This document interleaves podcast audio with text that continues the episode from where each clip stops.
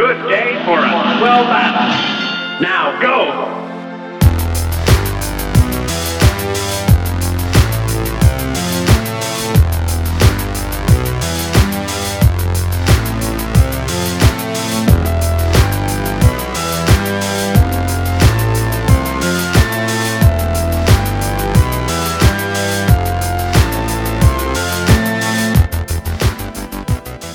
E aí, pessoal, tudo certo? Eu sou o Guilherme Pereira e sejam bem-vindos ao episódio 34 do InPixel Podcast, o seu resumão semanal das principais notícias do mundo dos games. No episódio de hoje teremos um resumo de notícias do dia 9 a 15 de janeiro. Essa semana que voltou ao normal comparado com a semana passada, que foi um episódio um pouco diferente, porque não teve tantas notícias, o pessoal tava de férias, os estúdios estão voltando agora, as publishers também, tá saindo jogos, e essa última semana aí foi muito boa. Teve grandes notícias. Por exemplo, a Lucasfilm Games retornando, sendo resgatada pela Disney. E novidades de Resident Evil Village, ou Resident Evil 8, como também é conhecido por aí. Mas antes da gente ir pro episódio, tem alguns recadinhos. O primeiro recado é uma novidade que na última semana, aí na terça-feira, para quem acompanhou as redes sociais, eu lancei a campanha de financiamento coletivo do InPixel. Agora é possível apoiar o InPixel financeiramente através do PicPay ou Padrim.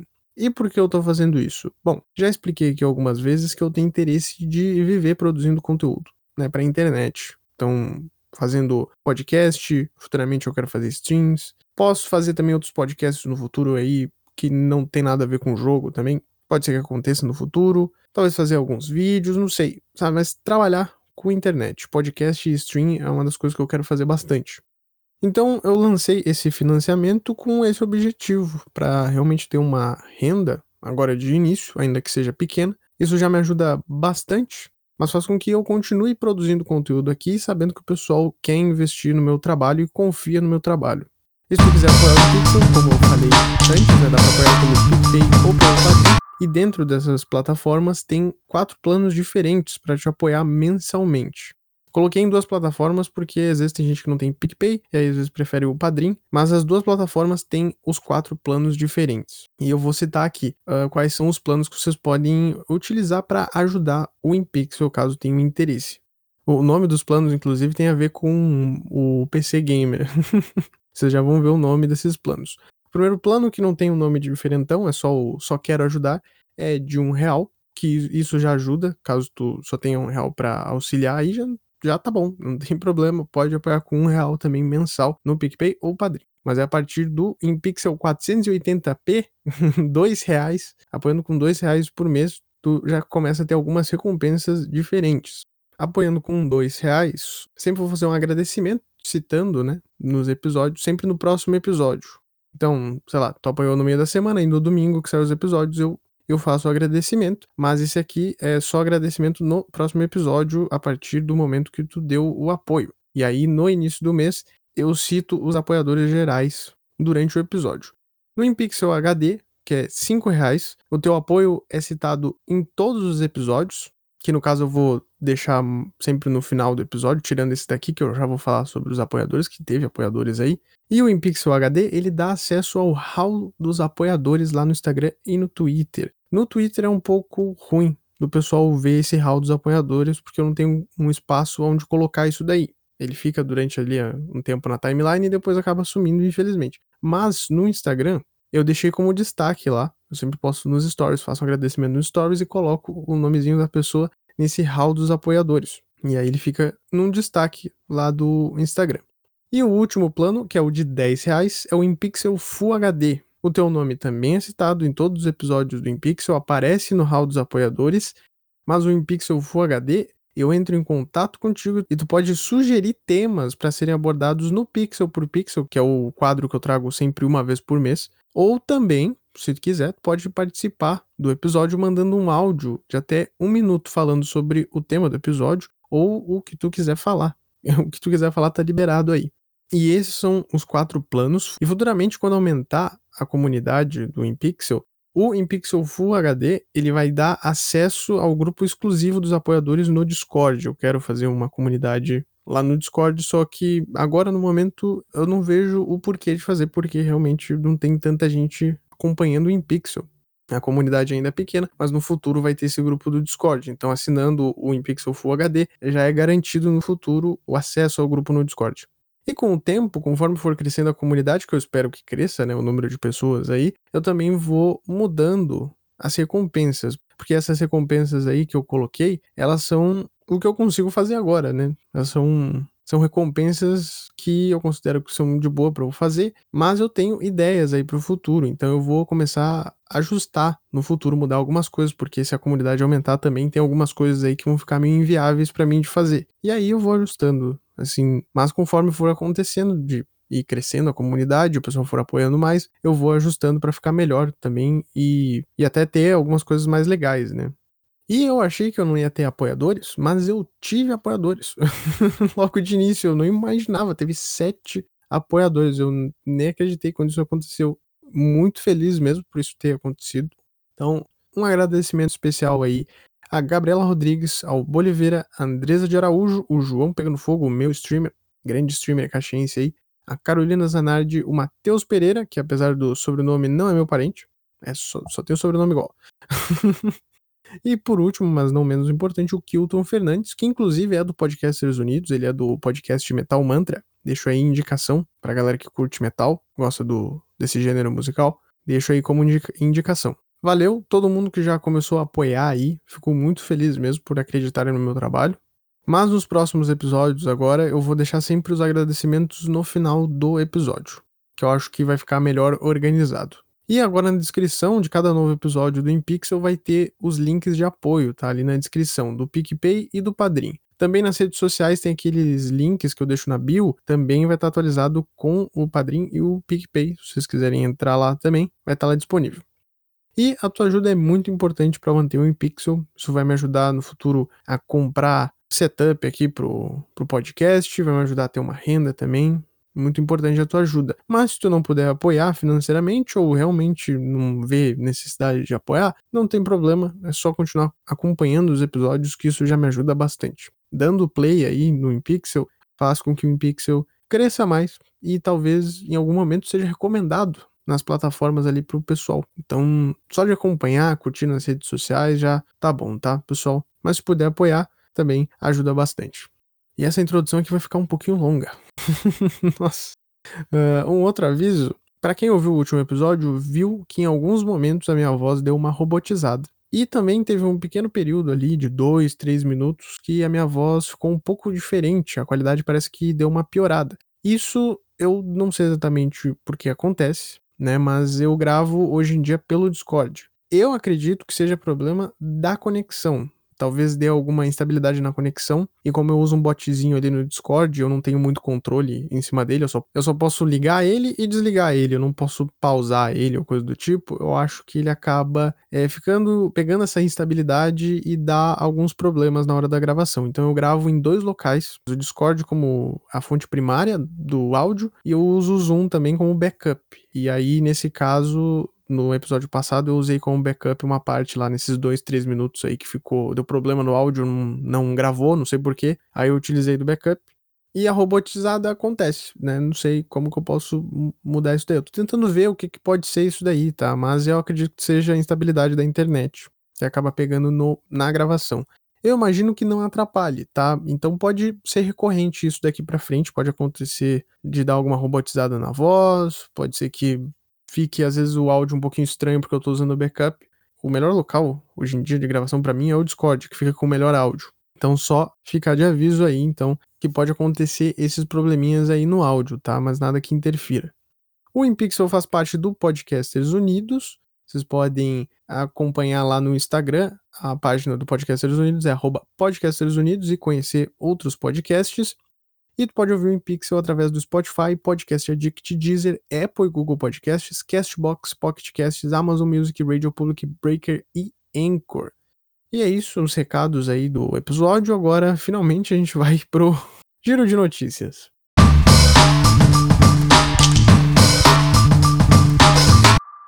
O tradicional evento beneficente Awesome Games Done Quick o AGDQ, o AGDQ, que reúne diversos speedrunners de todo mundo para arrecadar dinheiro para projetos que lutam contra o câncer, conseguiram arrecadar 2,75 milhões de dólares para a instituição Prevent Cancer Donation. A edição 2021 rolou entre os dias 3 a 10 de janeiro e foi de forma online e teve mais de 140 runs, né, speedrunners, correndo durante essa maratona aí. O AGDQ rola todos os anos, tem duas edições por ano. Tem essa que é a Awesome Games Done Quick e tem também a Summer Games Done Quick que rola no verão do hemisfério norte. E é muito legal esse evento, eles sempre arrecadam milhões para caridade, é, é muito legal mesmo. E na última semana teve mais algumas notícias envolvendo a CD Projekt, a desenvolvedora de Cyberpunk 2077. E, bom, se teve coisas envolvendo a CD nessa última semana, significa que é meio que alguma polêmica, ou envolvendo alguma polêmica por causa de Cyberpunk 2077. E uma notícia que chamou a atenção nessa última semana foi que o governo polonês está em cima da CD e caso a CD não consiga corrigir direito os erros de Cyberpunk 2077, o governo polonês vai punir eles. é o órgão de proteção ao consumidor lá da Polônia que está em cima da CD e eles podem ser multados em até 10% do faturamento total de Cyberpunk 2077. O, o interessante é que esse órgão aí do consumidor lá da Polônia é, falou que conforme for saindo os patches e as correções, isso tudo aí dos patches e correções tem que passar por eles, eles têm que fazer uma análise para ver se está tudo ok e se isso pode ser mandado pro público, né, que comprou o jogo. Se tiver tudo errado, aí é multa em cima da empresa. E ainda falando sobre os erros de Cyberpunk 2077, o cofundador da CD, o Marcin Iwinski, fez um vídeo que foi divulgado nas redes sociais da CD explicando um pouco sobre o que aconteceu no desenvolvimento do Cyberpunk e também pedindo desculpas sobre o ocorrido, né? Uma coisa que o Marcin fala nesse vídeo de desculpas é que ele assume a responsabilidade junto com os outros diretores e também com os executivos da empresa, o que já tinha acontecido anteriormente, né? Os executivos já tinham falado que a culpa não era da empresa e sim dos executivos e diretores. O Marcin ele fala, inclusive, que o porte para consoles foi subestimado, porque eles viram que nos PCs estava muito bom, o desenvolvimento do jogo parecia rodar muito bem, eles acabaram subestimando isso daí. Só que é aquela coisa, né? A versão de PC também tem bugs. É uma versão meio errada também. Então, é, é aquela coisa, né? Aquela desculpa meio esfarrapada. Ele também falou algumas coisas sobre ah, a equipe, é, por causa da pandemia, acabou ficando em casa, teve que mudar alguns processos de trabalho. Ele colocou mais algumas desculpinhas aí no meio, mas ok, né? Eu só acho que é um pouquinho tarde para o cofundador da empresa estar tá falando sobre desculpas, né? Mas ok. E a última notícia referente a Cyberpunk 2077, mas que também envolve Free Fire, é que os murais de Cyberpunk e também de Free Fire que foram pintados lá em São Paulo estão sendo multados em mais de um milhão de reais pela Prefeitura de São Paulo. Porque esses murais, talvez vocês já tenham visto circulando aí pelo Twitter, o Facebook, grupos né, de, de jogos e tal. Essas imagens aí, principalmente Cyberpunk, que teve bastante hype recentemente, essas duas artes, elas violam as diretrizes da Lei Cidade Limpa da Prefeitura de São Paulo. Não pode ter nenhum tipo de mural, ou pintura ou coisa do tipo pela cidade que envolva publicidade. E mesmo que esses murais não coloquem a marca né, Cyberpunk ou a marca Free Fire diretamente, qualquer pessoa que conhece né, o mundo dos jogos, conhece Cyberpunk, conhece Free Fire, vai saber da onde é aquela imagem. Então por isso que viola. O problema é que a prefeitura de São Paulo, a, após ter sido feita a pintura do, de Cyberpunk, eles tinham feito um vídeo, é, uma foto, na verdade, um post nas redes sociais parabenizando pela arte porque tinha ficado muito bonita e depois eles apagaram. Então, é, eu acho que é um erro aí de todo mundo, porque essa lei aí, ela é bem antiga. É uma lei de 2006, lá de São Paulo. Então a galera achando que ia passar por cima dessa lei, né, acabou fazendo besteira. O grafite de Cyberpunk foi multado em 410 mil e o grafite de Free Fire foi penalizado em 595 mil. A empresa que produziu esses grafites é a Nalata, acredito que seja lá de São Paulo, não tenho certeza agora que eu não procurei. Aqui na notícia que eu tô lendo não diz de onde que é, mas provavelmente é de São Paulo. E após toda essa situação aí, né, dessa multa, tentaram entrar em contato com o Nalata, o pessoal do DNM, por exemplo, tentou entrar em contato com eles, mas eles não responderam. E no ano passado rolou um mega vazamento de dados da Capcom. E agora na última semana a Capcom soltou um novo comunicado falando sobre os vazamentos. No ano passado eles tinham falado que várias pessoas tinham sido né, dados de pessoas tinham sido comprometidos por causa desse vazamento. E aí, na última semana, teve esse novo comunicado falando que mais de 16 mil funcionários foram afetados, e junto também de ex-funcionários e alguns terceirizados da empresa. Mas ao todo, 390 mil pessoas, no geral, somando todo mundo, acabou tendo dados vazados. Para ser mais exato, a galera que tem a ver com a empresa, né, funcionários, ex-funcionários, também parceiros de negócios terceirizados, foi 16.415 pessoas que tiveram os dados vazados. Mas por sorte, ainda que, né, tenha sido vazado muita coisa, por sorte os dados bancários acabaram não sendo afetados. Senhas, dados de cartão de crédito, coisa do tipo, não foram é, vazados porque quem faz esse serviço aí para Capcom, quem registra as compras e tal, é uma empresa terceirizada que não foi afetada nesse vazamento. Sorte aí do pessoal, né? Porque teve muita gente afetada, quase 400 mil pessoas. E por fim, uma notícia um pouco mais bad para finalizar esse episódio. O dublador Brad Venable, que participou da dublagem de diversos games e também animes, morreu aos 43 anos. Por nome, talvez tu não conheça, mas por personagem, talvez tu saiba quem é, porque ele participou, por exemplo, da dublagem de Devil May Cry 5. Inclusive, um dos melhores trabalhos que ele já fez, que foi a dublagem do Griffon e Nightmare. Além desse game, ele participou também de Desperados 3, Serious Sam 4 e Final Fantasy VII Remake. Ele fez papéis em Attack on Titan, Berserk, Dragon Ball Super e Fairy Tail.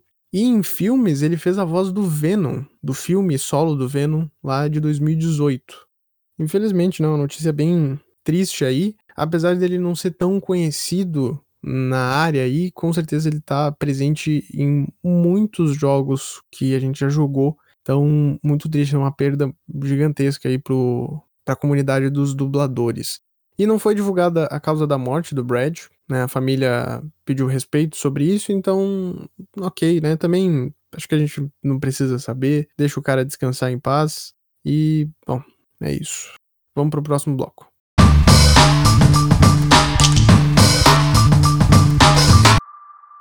E começando o bloco de lançamentos e novidades, obviamente falando sobre os lançamentos da última semana. A gente teve só quatro lançamentos, pouquinha coisa, não teve lá grandes destaques ainda, mas vamos lá para a listagem. O primeiro game foi no dia 12, o Five Nights at Freddy's Core Collection, é uma coletânea que traz cinco jogos da série Five Nights at Freddy's, essa que é uma franquia de terror bem famosa, criada pelo Scott Calton. Essa coletânea que traz o FNAF 1, 2, 3 e 4 e o Sister Location está disponível no PlayStation 4, Xbox One e Switch.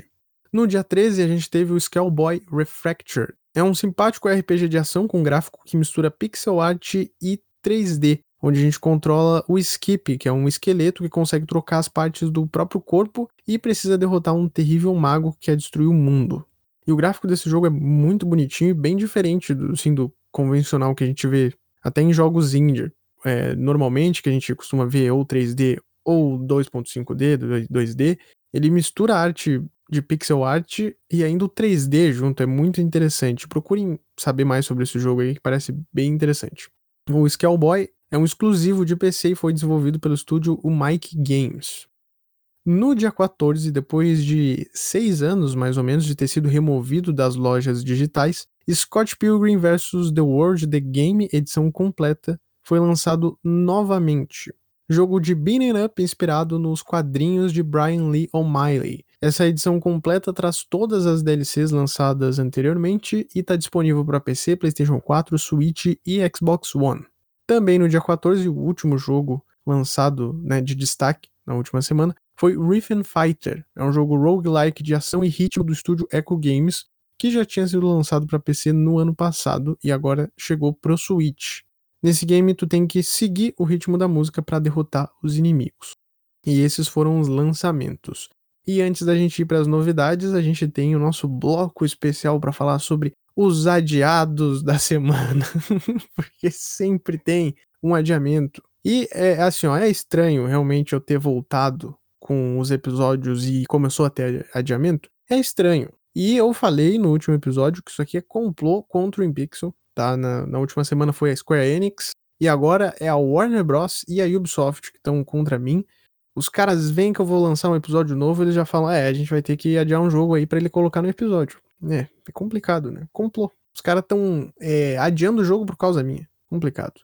O primeiro game adiado foi Hogwarts Legacy, jogo de RPG mundo aberto da Portkey Games, que é uma subsidiária da Warner Bros. Games que produz esses games da série Harry Potter. A desenvolvedora alegou que o game precisa de mais tempo para ser terminado e eles passaram o game para 2022. Hogwarts Legacy vai ser um prequel dos livros da saga Harry Potter e já foi confirmado para PlayStation 4, PlayStation 5, Xbox One, Xbox Series e também PC. E o outro game adiado foi Riders Republic, game multiplayer de corrida e esportes radicais da Ubisoft, mas mais especificamente a Ubisoft Hennessy, que é uma das subsidiárias da Ubisoft. Riders Republic chegaria oficialmente no dia 25 de fevereiro, mas agora foi empurrado lá para setembro, mas pelo visto, ele ainda vai lançar depois de setembro, porque nesse comunicado que eles lançaram falando sobre o adiamento, eles falaram que lá em setembro vai ser possível dar uma olhada no jogo. Então, possivelmente, o jogo não vai ser lançado nesse mês aí, vai ser depois de setembro, pelo jeito. A Ubisoft também alega que precisa de mais tempo para finalizar o game. Então, esses daí foram os jogos é, adiados. Ah, eu quase esqueci. Riders Republic vai estar tá disponível no PC via Epic Games Store e Ubisoft Store, PlayStation 5, PlayStation 4, Xbox Series e também o Xbox One. E esses foram os jogos adiados da última semana. E agora sim, indo para as novidades. Falando aqui primeiro, falando sobre um jogo brasileiro que abriu um financiamento coletivo recentemente para poder lançar o seu game, que é o jogo Esquadrão 51. E como eu falei, é um jogo brasileiro que é inspirado nos filmes B de Hollywood, que está sendo desenvolvido pelo estúdio LumiArts. O Kickstarter para financiamento coletivo do game foi aberto no dia 11 e o Esquadrão 51 é um shooting up, aqueles jogos de navinha, sabe? Que fica para baixo, para cima na tela, dando tiro. Esses daí mesmo. É um jogo de navinha que também tem cenas com atores reais. É bem legal a ideia desse jogo aí. No game, uma raça alienígena chega ao planeta Terra com algumas promessas de um futuro melhor, de um grande futuro. Só que aí, no, com o tempo, é revelado que esses extraterrestres aí, eles não querem nada com nada. Eles querem eles têm uns planos aí mais sombrios para impor em cima da humanidade. E aí, no papel da Tenente Kaia, tu se junta à Resistência e mais precisamente no Esquadrão 51, que tem quatro aviões diferentes para atacar esses extraterrestres. O jogo ele também tem um multiplayer cooperativo para duas pessoas e está dividido em 11 fases. Ah, uma das principais inspirações do jogo é o filme e livro, na verdade, o livro do George Orwell, que é o Guerra dos Mundos. E as imagens que estão sendo filmadas para o jogo, que envolvem atores reais, foi feita pela produtora Ferrorama Filmes. O Esquadrão 51 ele está previsto para ser lançado em 2021 e vai chegar para PC, PlayStation 4, Xbox One e Nintendo Switch se o financiamento conseguir arrecadar os 28 mil dólares necessários para lançar o jogo. Até então, a gravação desse episódio, eles já tinham arrecadado um pouco mais de 7.500 dólares e ainda tem mais 24 dias para apoiar. Eu vou deixar o link na descrição caso alguém tenha interesse aí para né, quiser apoiar. Ainda mais que é um jogo brasileiro, um jogo indie brasileiro, é importante tá dando destaque para essa galera. Então, se tiver interesse, só ir na descrição aí que tem o link. No dia 13 saiu um trailer gameplay do game Returnal, o shooter roguelike em terceira pessoa do estúdio Housemark. O trailer mostra elementos de combate, armas e equipamentos que a protagonista Celine vai usar durante o jogo.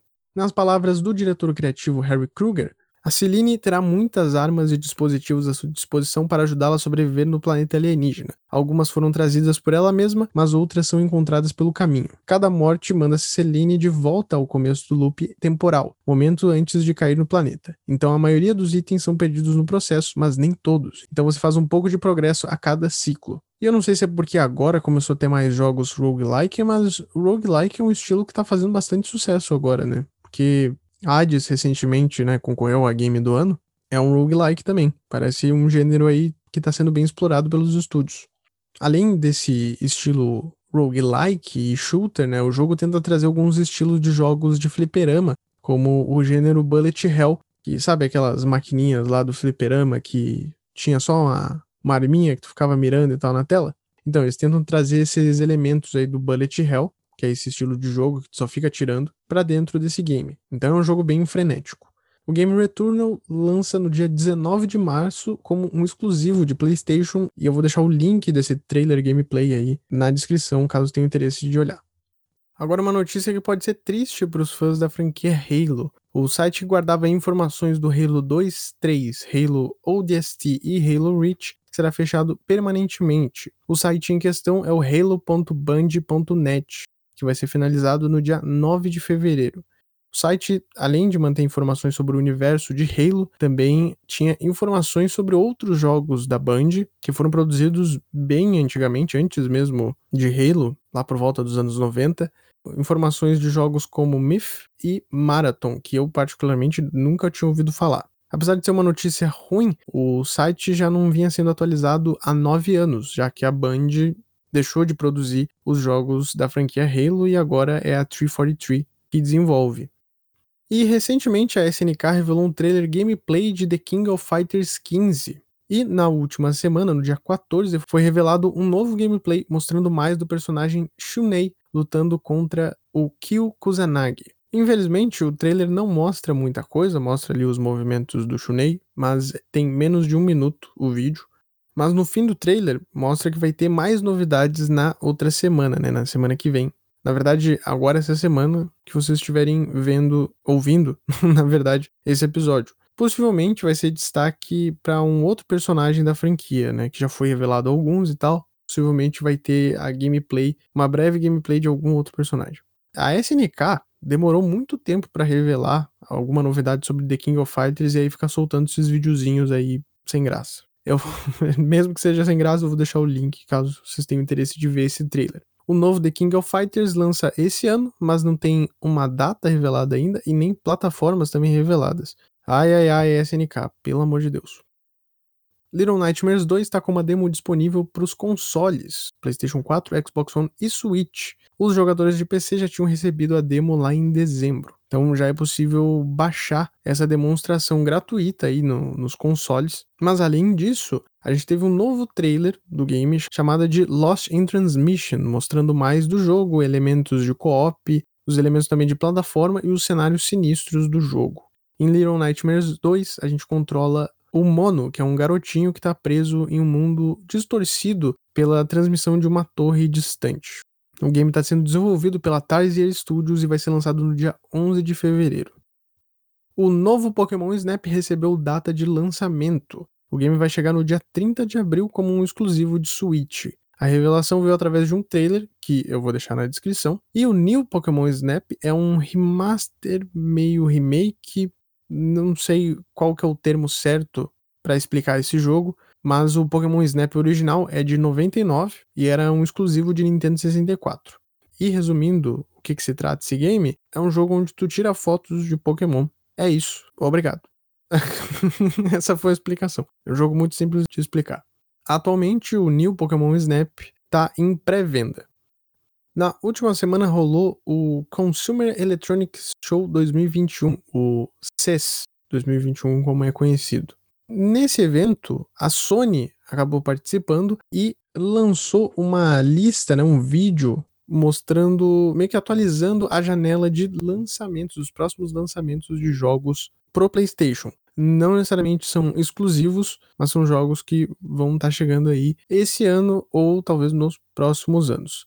Inclusive teve jogo que foi kkkk adiado novamente, só que eu não coloquei lá antes porque tem a ver com essa notícia aqui do evento da CIS. O vídeo apresentado é só um vídeo montagem mostrando diversos jogos que vão chegar pro console, né? não tem nada demais. Mas todos os jogos que eu vou citar aqui, eles estão reunidos em um link aqui da postagem do The Enemy, então eu vou deixar na descrição caso vocês tenham interesse de ver esses trailers aí, caso não tenham visto em outro momento. A maioria deles aqui eu já citei em episódios anteriores. O primeiro jogo é o Kena Bridge of Spirits, que no ano passado tinha sido adiado para o início de 2021, ganhou uma previsão para março, mas ainda assim uma data específica. Solar Ash, que é o novo jogo do estúdio Heart Machine, mesmo estúdio que produziu Hyper Light Drifter, que é um jogo que eu gosto pra caramba, tá entre os meus favoritos, tem previsão de lançamento para junho. O action RPG Little Devil Inside chega em julho. Ghostwire Tokyo, que está sendo produzido pela Tango Gameworks, que fez The Evil Within, e também o jogo Stray, onde a gente controla um gatinho que vive num mundo habitado por robôs. Ambos os jogos têm previsão de lançamento para outubro desse ano.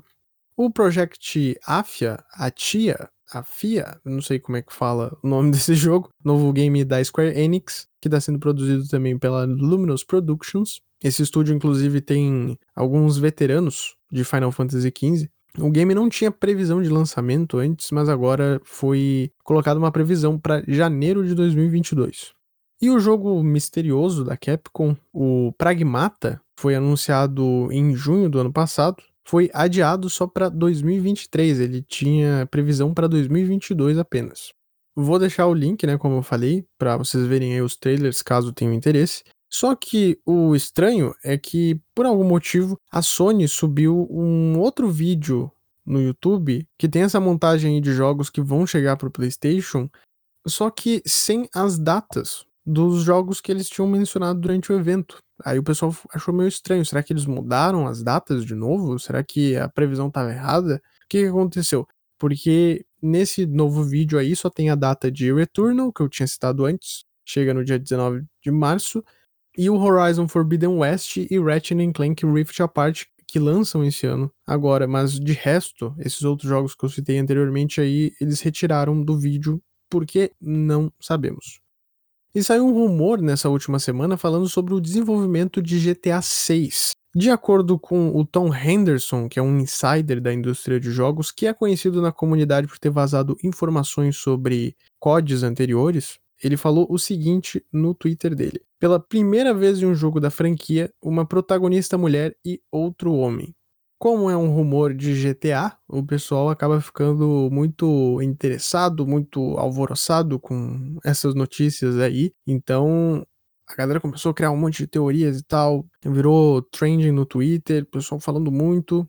E assim, apesar de ser um insider que já revelou informações certas, né, sobre jogos anteriores, não dá para levar em consideração porque às vezes os insiders aí só soltam alguma informação que eles pegaram meio que no ar assim e jogaram em algum lugar dizendo: não, é isso mesmo, eu ouvi isso aqui. Vai ter protagonista mulher e protagonista homem. E ele praticamente só falou isso nesse tweet, tá? Dizendo que pela primeira vez vai ter uma mulher e um homem. Possivelmente, se rolar, vai ser parecido com o GTA V, onde tu pode alternar os personagens. E os portais de notícias de jogos, eles acabaram mencionando que seria a primeira protagonista mulher de um GTA, mas isso não é verdade porque o primeiro GTA ele tem oito personagens jogáveis e quatro são mulheres. Então, não é a primeira protagonista mulher da série. Porém, isso que o pessoal tá falando aí sobre, ah, é a primeira protagonista mulher, talvez seja porque traduziu errado o tweet, porque o tweet diz pela primeira vez em um jogo da franquia, uma protagonista mulher e outro homem. São dois protagonistas aqui. Então ele falou pela primeira vez na história, vão ser dois personagens simultâneos e uma mulher e outro homem e tal. Que aí, se a gente for considerar o primeiro jogo, que tem oito personagens, dá para dizer que é o segundo? Não sei. Porque no primeiro tu escolhia oito personagens jogáveis. Nesse daí tu vai ter dois para jogar mesmo, né? Mas é claro, é rumor, eu tô falando aqui porque é GTA, é um jogo que é importante, igual o Silent Hill, que todo ano sai coisas, eu falo sobre esses rumores, mas é isso que a gente tem agora. Fontes do Tom Henderson, não sei. Fonte Arial 12, vozes da minha cabeça, possivelmente. Para finalizar o bloco, Resident Evil Village recebeu mais informações. Na verdade, não são informações informações, na verdade, foi revelada uma data para revelação de novas informações sobre o game, porque no dia 21 vai rolar um evento digital mostrando mais sobre o próximo jogo da franquia Resident Evil. Nesse evento que está sendo chamado de Resident Evil Showcase, foi prometido um novo trailer, uma gameplay, que eu espero que seja pelo menos uns 15 minutos aí, para valer a pena, e mais algumas informações sobre o jogo. Mas além disso, foi confirmado também um período de beta que vai rolar do dia 28 ao dia 30 de janeiro. E já está aberto as inscrições para o beta, então para quem quiser participar eu vou deixar o link aí na descrição. E tá com tempo, tá? Quando sair agora no dia 17 esse episódio, as inscrições vão até o dia 25 e o teste vai rolar no PlayStation 4 e Xbox One, que inclusive confirma os vazamentos da Capcom lá no ano passado, que eu até comentei antes, né, sobre os dados ali do pessoal que acabou tendo dados vazados, né, de, de informações, né, pessoais ali, teve várias informações sobre jogos. E um desses possíveis rumores, desses vazamentos aí, era que o jogo chegaria para antiga geração, né? PlayStation 4 e Xbox One, e aí foi confirmado agora. E eu recomendo demais, para quem é fã aí da série, nossa, vale muito a pena. Pode se inscrever nesse link aí que eu vou deixar e jogar o game, que tá sendo bem aguardado para esse ano. O Resident Evil Showcase vai rolar no dia 21 às 9 horas da noite no canal da Capcom na Twitch e também no YouTube e Facebook. Acho também que vai ter no Twitter e no Instagram, porque na divulgação desse evento tinha lá o ícone do Instagram e Twitter. Então talvez role por lá também.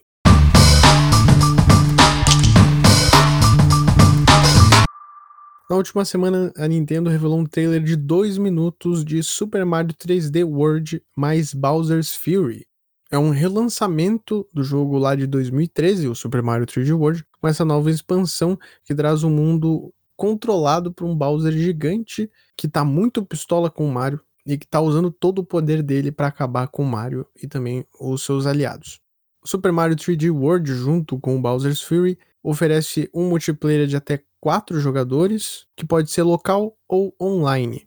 Durante a gameplay vai ser possível utilizar o Bowser Jr. em alguns trechos que ele pode ajudar a combater o Bowser gigante. E inclusive tem um novo power-up pro Mario para ele combater esse Bowser gigante, que é a Gigabel, que transforma o Mario num leãozão, né? Porque seria a versão melhorada do power-up do gatinho, que já é bem comum no Mario, né? Agora vai ser um leãozão gigantesco. Inclusive compararam, né, nesse trailer, né? Acabaram comparando o Bowser com o Ganon de Zelda e o Mario Leão com o Dragon Ball, né? Como se ele fosse um Super Saiyajin. Em Bowser's Fury, a gente vai jogar na região de Lepcat Lake, que é uma região repleta de ilhas. O Mario e o Bowser Jr., eles têm que ir atrás desses Cat Shines que estão localizados pelo mundo, e enquanto os dois estão pegando essas Cat Shines para conseguir liberar o Gigabel, o Fury Bowser, que é o nome dessa versão gigante do Bowser, vai acordar eventualmente e ele vai começar a mudar um pouco o terreno e vai tacar uns espinhos que podem acertar o Mario. E aí o Mario tem que acabar desviando disso daí. E aí chega um momento que o Bowser acaba se cansando e aí ele volta meio que pra uma hibernação dele. Mas aí depois repete isso daí de novo. E o interessante é saber o que, que vai acontecer quando o Mario pega o Gigabel, porque aparece, né, no trailer o Mario gigante querendo enfrentar o Bowser. Eu não consigo imaginar como que pode ser essa batalha aí, mas é bem interessante esse novo item. Super Mario 3D World mais Bowser's Fury chega no dia 12 de fevereiro para Switch. E no dia 12, no mesmo dia que revelaram um, outros detalhes sobre Bowser's Fury, Bowser's Fury, tá? Não escrevam errado, Bowser's Fury, porque vocês vão se arrepender depois. Ba Bowser's Fury não, Bowser's Fury sim. ok? Deixa aí a minha dica para vocês. Não errem a palavra Fury por Furry a Nintendo revelou um novo modelo de Switch inspirado no visual do Mario. O modelo é chamado de Mario Red and Blue Edition. E tá bonitaço, tá muito bonito essa nova versão. A capinha que protege o Switch, né, que carrega também o Switch, tá toda em vermelho, os Joy-Cons tem detalhes em azul e a maior parte é em vermelho, é muito bonito. E o suportezinho para fazer com que os Joy-Cons virem controles, né, como se fosse um controle de Xbox, controle de Play, é em azul também. É muito bonito. Eu vou deixar um, o link da imagem para vocês darem uma olhada, tá? Realmente muito bonito. Eu, se eu tivesse dinheiro, fosse muito rico, eu compraria um Switch, né? Porque cada jogo do Switch custa um rim, o que né, não é muito bom, porque tu, né, com dois rins tu só pode comprar dois jogos. Essa nova versão vai estar disponível a partir do dia 12 de fevereiro e está com preço sugerido de 299 dólares, que é mais ou menos 1.600 reais aí na cotação atual. E essa versão, obviamente, não foi confirmada no Brasil, e se chegar no Brasil vai custar 800 bilhões de reais. Ah, como é bom ser brasileiro, coisa boa. mas é isso aí. Esse bloco foi um pouquinho mais curto, mas vamos pro último bloco.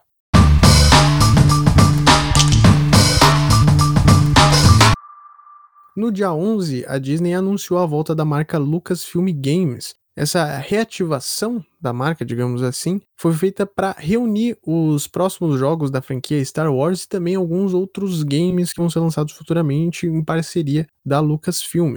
A Lucasfilm Games antes era chamada de LucasArts. Por um bom tempo foi chamada de LucasArts e no início era chamada de Lucasfilm Games ainda quando tinha o George Lucas na produção. Só que aí, com o tempo, eles acabaram é, mudando algumas, algumas questões ali dentro da empresa, passou a se chamar LucasArts, e aí depois a LucasArts né, foi vendida para Disney. Né, e tudo que está em volta disso daí foi vendido lá para Disney. O Star Wars, né, no geral, tudo vendido para Disney.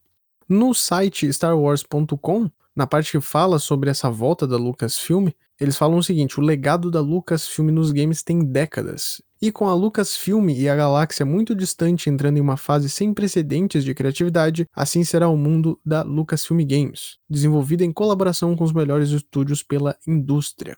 Lá em 2013, a Disney e a EA fizeram uma parceria de 10 anos para produzir games para PC, consoles e também o mobile. Dessa parceria surgiram alguns títulos bem interessantes, como o Star Wars Jedi Fallen Order, o Battlefront, inclusive o Battlefront 2 Celebration Edition tá de graça para PC lá na Epic Games Store. Deixa aí a dica aí, dá para resgatar o game até semana que vem, dia 21.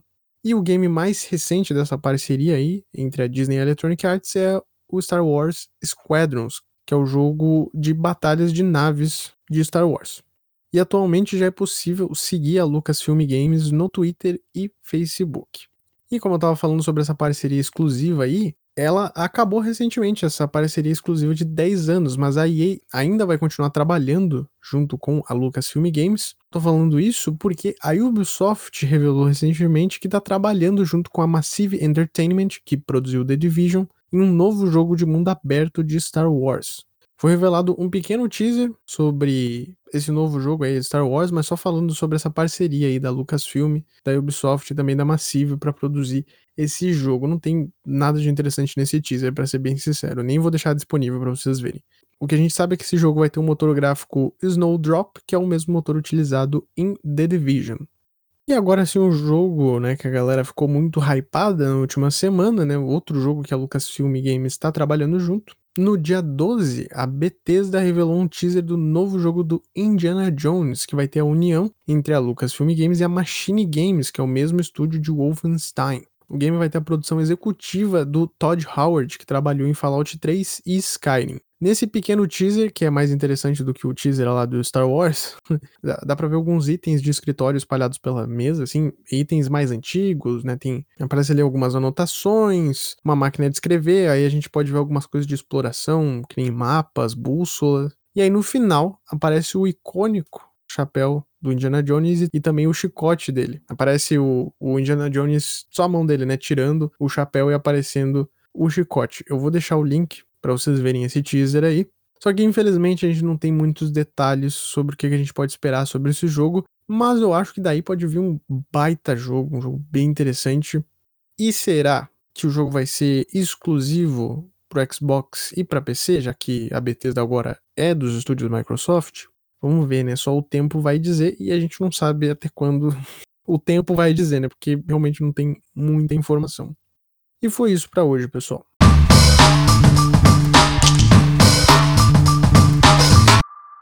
Então, gente, muito obrigado por ouvir mais este episódio. Se tu curtiu, eu peço que tu compartilhe nas redes sociais, que isso já me ajuda bastante. Segue o InPixel nas redes sociais, é arroba InPixelPodcast no Twitter e Instagram. Segue o Podcasters Unidos no Instagram também, é arroba Podcasters Unidos.